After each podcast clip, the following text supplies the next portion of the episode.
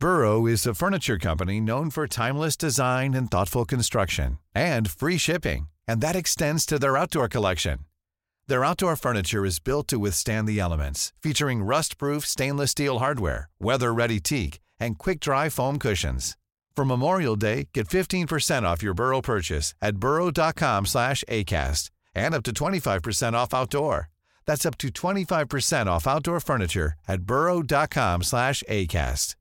Hey, I'm Ryan Reynolds. At Mint Mobile, we like to do the opposite of what Big Wireless does. They charge you a lot, we charge you a little. So naturally, when they announced they'd be raising their prices due to inflation, we decided to deflate our prices due to not hating you. That's right. We're cutting the price of Mint Unlimited from $30 a month to just $15 a month. Give it a try at mintmobile.com slash switch. $45 upfront for three months plus taxes and fees. Promo rate for new customers for limited time. Unlimited more than 40 gigabytes per month. Slows. Full terms at mintmobile.com. I'm Sandra, and I'm just the professional your small business was looking for. But you didn't hire me because you didn't use LinkedIn jobs. LinkedIn has professionals you can't find anywhere else, including those who aren't actively looking for a new job but might be open to the perfect role, like me. In a given month, over 70% of LinkedIn users don't visit other leading job sites. So if you're not looking on LinkedIn, you'll miss out on great candidates like Sandra. Start hiring professionals like a professional. Post your free job on linkedin.com/people today. Muy bien, ¿podemos empezar? Son dos situaciones inéditas eh, o increíbles. Por caso quiero decir que se acabara la merluza. No me digas que merluza no mariposa, que yo sí como merluza. Bienvenidos a Se acabó la merluza, una relación de datos históricos inútiles que se conjuran para tramar alguna verdad. Con Jorge Tezán y un equipo que aún no se encuentra, no se encuentra.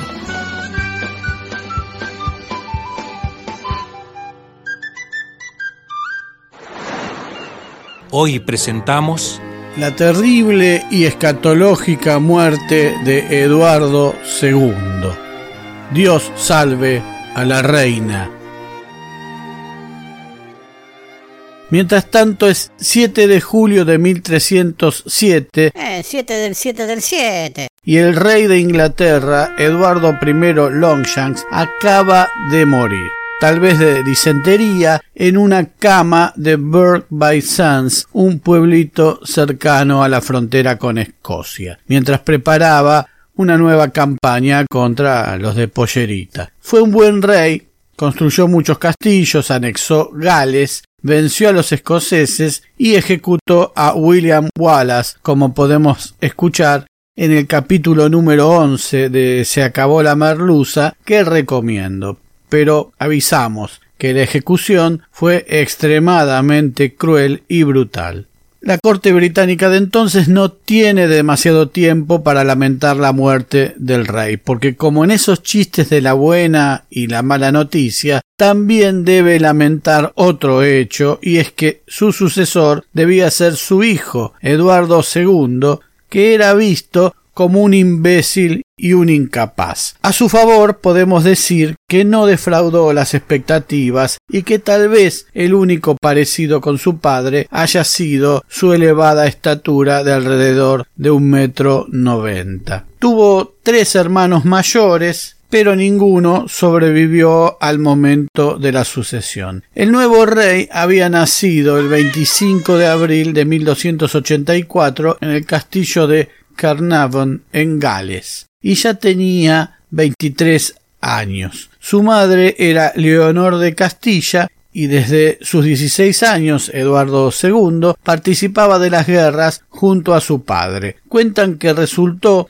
el primer heredero al trono que portó el título de príncipe de Gales tras el reclamo de los galeses sojuzgados por los ingleses hoy puesto en duda como muchas cosas en esta historia. Pero se cuenta que los galeses le cuestionaron a Eduardo I que no podían ser gobernados por un príncipe que hablara francés o inglés en vez de galés. Así que el rey designó en el cargo a su hijo bebé que no se expresaba ni en francés, ni en inglés, ni en galés, porque aún no hablaba idioma alguno. Aclaremos que el francés era el idioma oficial de la corte británica. Los panelistas de la época lo describen a Eduardo II como inteligente, atlético y apasionado por las artes, aunque obstinado y con arranques violentos. También llamaba la atención su apasionamiento por la música, los perros de cría, el trabajo manual, la construcción de techos de paja y su cercano vínculo con los obreros de la construcción, que para colmo eran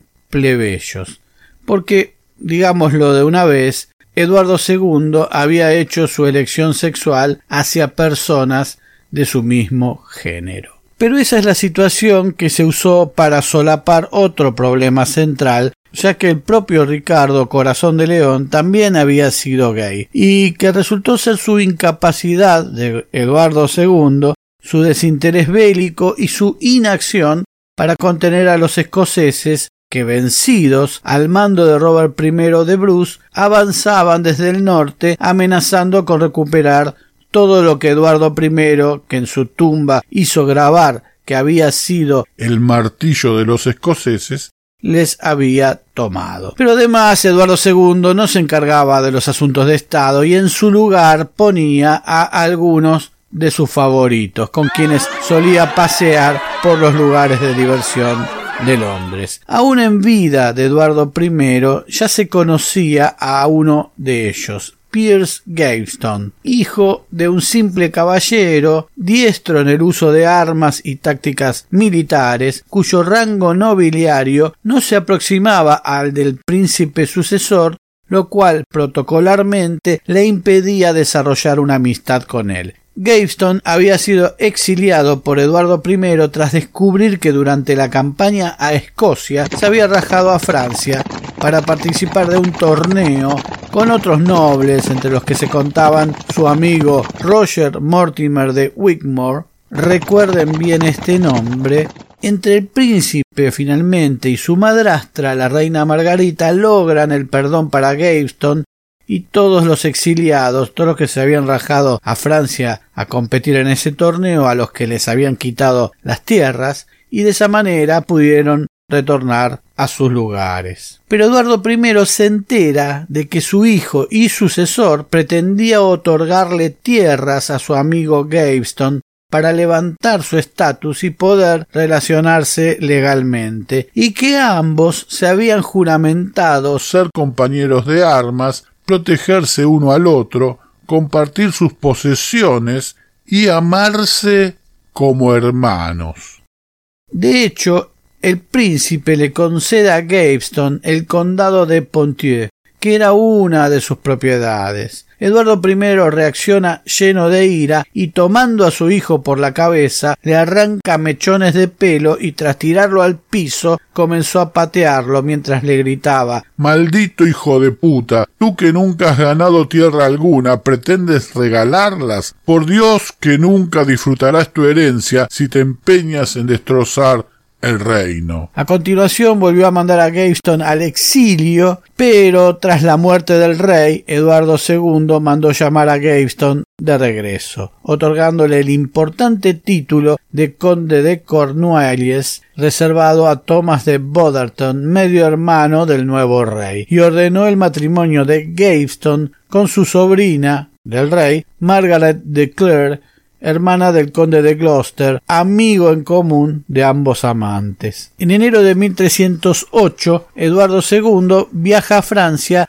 a casarse con Isabel, hija del rey Felipe IV el Hermoso, en una alianza muy importante con el país galo. La nueva reina tenía 12 años. Gaveston quedó como regente durante el viaje de Eduardo II y no tardó en actuar con marcada arbitrariedad ante la corte durante la ausencia real. Eduardo II fue coronado en la abadía de Westminster el 25 de febrero de 1308, ceremonia en la que el rey jamás prestó atención a su esposa, si es una nena, con quien Gaveston no tardó en granjearse una profunda enemistad y todos los costosos regalos de la boda, que consistían en oro y joyas, terminaron en poder de Gaveston, que vestía en púrpura real en lugar del dorado destinado a los condes. En el año 1310, Thomas Plantagenet, segundo conde de Lancaster y primo del rey, que en un principio fue un férreo defensor del monarca, estableció un baronato, es decir,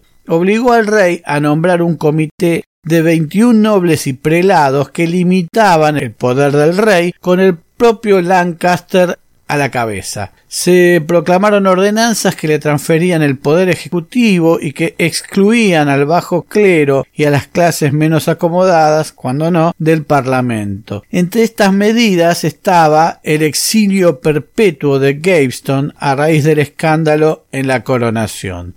Para no quedar como que le habían impuesto una medida, el rey nombró a Gaveston Lord Teniente de Irlanda y allí marchó y tuvo sus enfrentamientos con el ya mencionado, y acuérdense de este nombre, Roger Mortimer, antecesor en el cargo de Gaveston, al que desprolijamente no le habían avisado que había cesado en el cargo. Sin embargo, logró una sólida reputación Gaveston como administrador militar. Durante unos meses, Lancaster fue una especie de primer ministro o gobernante en las sombras. Pero algunas maniobras de Eduardo II permitieron el regreso de Gaveston a cambio de jurar tener desde allí un buen comportamiento y contrariando la decisión de los varones. Era un poco mucho para lo que los nobles podían soportar. El 4 de mayo de 1312, el conde de Lancaster atacó Newcastle, donde se hallaban el monarca mismo y su pareja. Ambos lograron huir y refugiarse en el castillo de Scarborough, abandonando el tesoro y el ejército con que contaban.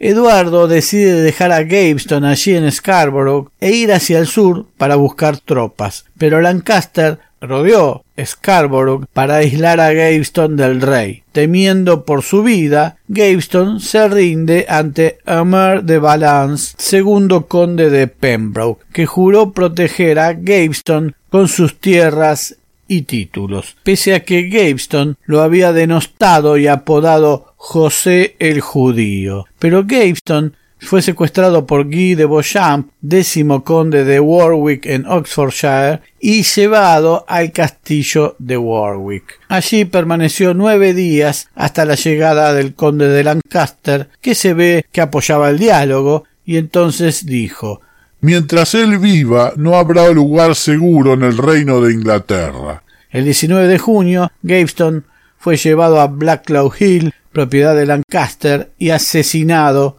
por dos galeses que lo atravesaron con una espada antes de decapitarlo cuando estaba sobre el piso. Al enterarse de los hechos, Eduardo II reaccionó duramente y juró venganza a su primo Lancaster, aunque le concedió un perdón al año siguiente. Mientras tanto, los ejércitos escoceses no cesaban de ganar terreno ante la inacción de Eduardo II.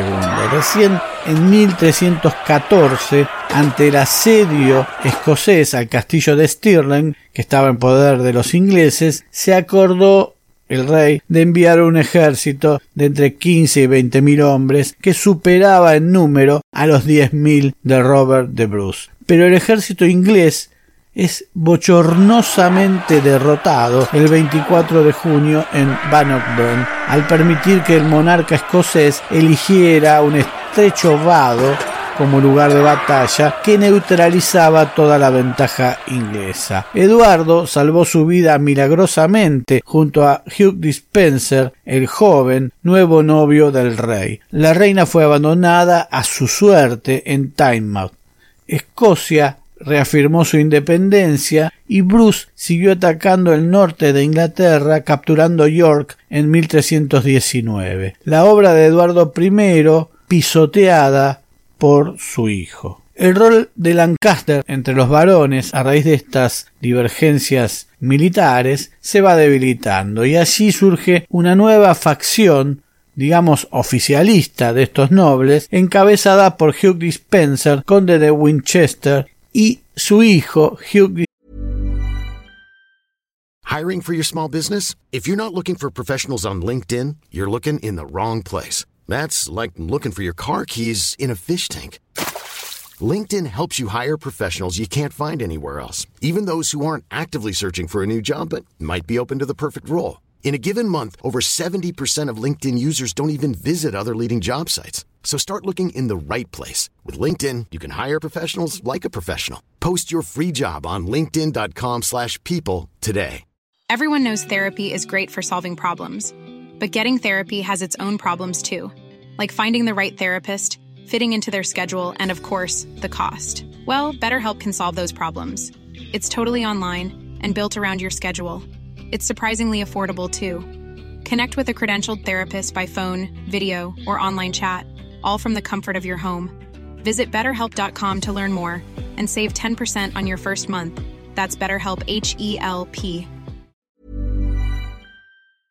Spencer es joven, casado con Leonor de Clare, la hermana de la esposa del finado Gaveston. La tensión escala entre ambos bandos y se torna gravísima.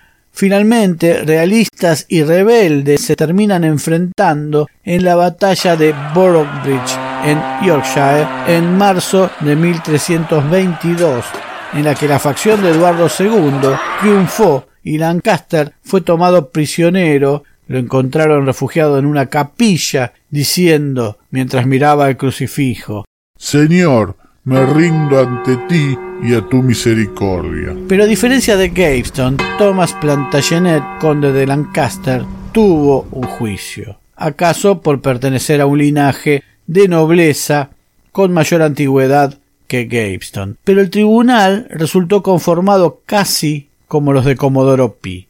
Hugh Dispenser, el viejo, Hugh Dispenser el joven, hijo del primero y pareja del rey, Edmund Fitzalan, conde de Arundel, y el propio rey. Este era el tribunal.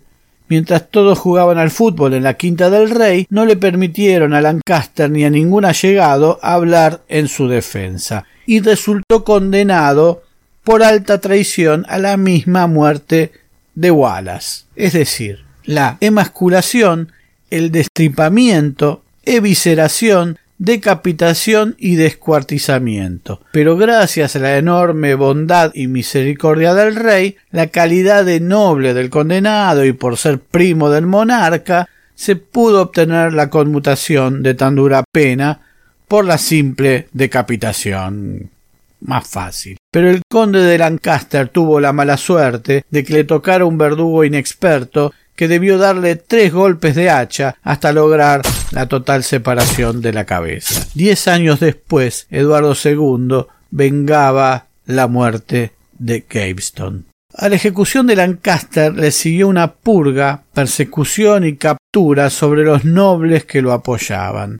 Por eso, en la Torre de Londres se pudría el viejo amigo Roger Mortimer de Wigmore, ¿se acuerdan el que le dijimos que recuerden que en 1324 con la ayuda del obispo de Hereford logra escapar de la Torre de Londres y huir a Francia, donde se transforma en una especie de cubano recién llegado a Miami, denostando al gobierno inglés ante la corte francesa, situación muy propicia para el rey francés Carlos IV, que estaba en guerra con Eduardo II por el control de la Gascuña. Mientras tanto, los antiguos seguidores, familiares y amigos de Lancaster aseguraban que junto a su tumba se producían milagros y reclamaban por su canonización. Fue declarado beato en 1389. Bien, la situación por la Gascuña empieza a generar más tensiones entre Inglaterra y Francia y Eduardo II decide mandar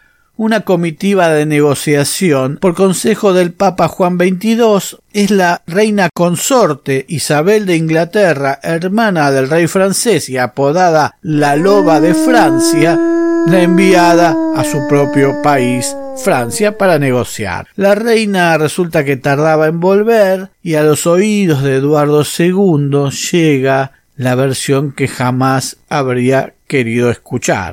Dicen que había conocido al prófugo Pepín Mortimer y se habían hecho amantes, bajo la escandalosa protección del rey Carlos IV el Hermoso. Sin embargo, en lo que es la diplomacia llegan a una solución. Francia cedería la Gascuña a cambio de que Inglaterra le hiciera un homenaje al rey de Francia. Fácil, sencillo, ningún problema.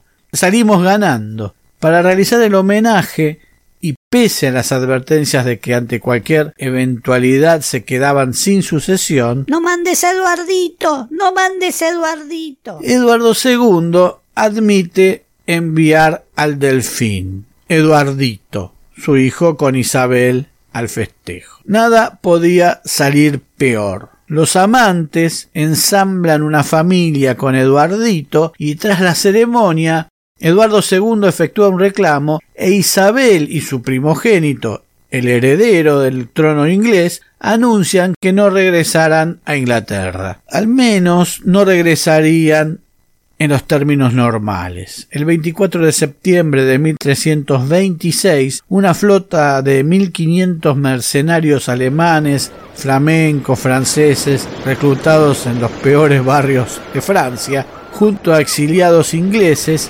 desembarcó en Walton, en la desembocadura del río Orwell, en Suffolk, a enfrentarse con todo el ejército inglés. Pan comido, pensó Eduardo, y se dispuso a la batalla que lo llevaría a una victoria que mejoraría su imagen ante sus súbditos. Pero los nobles cambiaron de partido a favor de los rebeldes y todo se desmadró. El príncipe de Gales estaba con las tropas insurrectas y la sucesión estaba asegurada. Eduardo II y los Dispenser intentan huir a Irlanda, pero las malas condiciones del mar los obligan a llegar hacia el sur de Gales, mientras Isabel establece una corte en Gloucester. Finalmente, Eduardo II cae prisionero. Es confinado primero en el castillo de Kenilworth y luego en el de Berkeley, Gloucestershire, durante seis meses, al cabo de los cuales sus amigos logran hacerlo escapar. Fuga esta noche, pasa la voz. Pero es capturado nuevamente y devuelto a Berkeley por orden de Isabel de Francia. Distintas suertes corren los Dispenser. El padre, o Hugh Dispenser el Viejo, como le decían, cae prisionero en primer término y es colgado inmediatamente en su armadura para que esté más pesado en Bristol el 27 de octubre de 1326. Su cabeza fue enviada a sus dominios de Winchester y exhibida públicamente para demostrar que había apoyado al rey. Por su parte, Dispenser el joven, pareja del rey, sería juzgado con las arbitrariedades que ya conocemos. En la cárcel intentó no comer para morir de inanición y no enfrentar el juicio que se le venía. Sin embargo, el 24 de noviembre de 1326 fue condenado a aquella muerte que citábamos al principio. Una tumba hallada en los años 70 del siglo XX podría ser la de Dispenser el joven, ya que no contiene los restos que se le dieran a su esposa para que los enterrara familiarmente. Mientras tanto, Eduardo II estaba preso y recibía constantes presiones y visitas y comisiones de obispos y nobles que le pedían que abdicara a favor de su hijo Eduardito. Finalmente, tras intentos de fuga y cambios de prisiones, Eduardo abdica el 24 de enero de 1327. Su hijo asume el primero de febrero de 1327 como Eduardo III, aunque al ser menor de edad debe someterse a la regencia de su madre y la pareja de su madre, Roger a la asunción del nuevo rey le siguió una purga de adeptos al anterior reinado y una inédita sumisión a la Francia que había cobijado a los ahora regentes. Pero un rey emérito, como Eduardo ex II, no siempre es oportuno. Tal vez lograría escapar, tal vez reclamara nuevamente su trono, los muros de la prisión son igualmente ciegos para saber desde afuera si trama algo o si es ayudado por alguien. Tal vez el mismísimo Roger Mortimer decide que Eduardo de Carnarvon, como lo llaman ahora, debe morir. pero el cuerpo del ex rey exhibido en sus exequias no debe mostrar signos de violencia que alimenten las malas lenguas. Así que Eduardo de Carnavon comienza a ser objeto de sutiles torturas dicen que habían cavado el piso de su celda hasta un nivel muy profundo, de modo que sólo pudiera dormir en el resto de piso que quedaba en las esquinas, con miedo a que la profundidad del sueño lo hicieran caer al desnivel, lo cual hacía que debiera dormir en una permanente vigilia que impedía el descanso. Pero algo peor tenían reservado sus carceleros, y haciendo alusión a su condición sexual, habrían introducido en su ano un cuerno cuyo extremo más fino habría sido agujereado y a través de ese conducto habrían atravesado un tizón al rojo, una brasa ardiente con la cual lo fueron cocinando por dentro. Hay quienes hablan de una única y definitiva sesión de esta tortura. Otros mencionan sucesivas aplicaciones y variantes de la misma. Lo cierto es que de pronto los súbditos dejan de tener noticias del ex Eduardo II. Dicen que murió el 23 de septiembre de 1327. Los años fueron trayendo más sospechas y teorías conspirativas agregadas. Pero Eduardo fue enterrado en Gloucester el 20 de diciembre de 1327.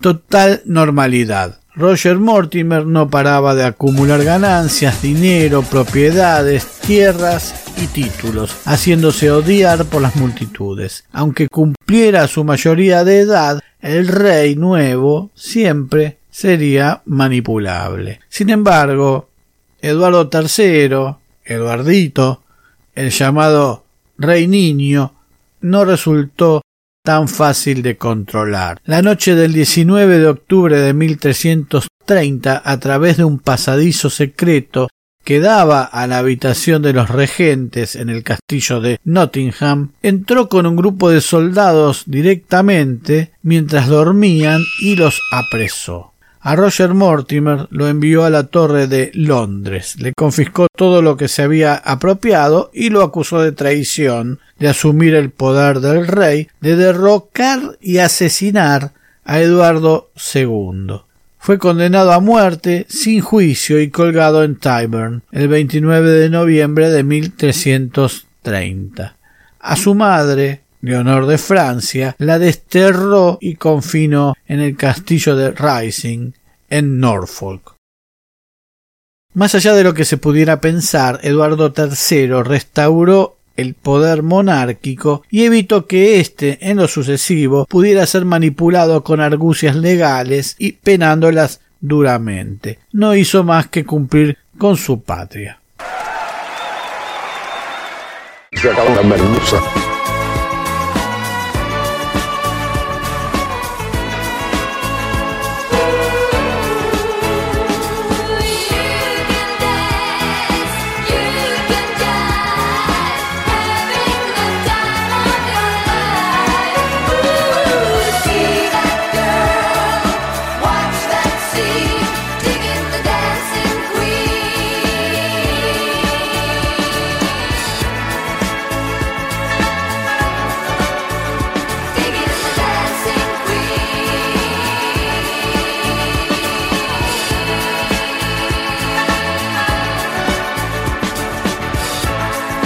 Pronto nuevos capítulos de Se acabó la merluza. Se acabó la merluza es idea, redacción, recopilación y hace lo que puede Jorge Tezán. Muchas gracias.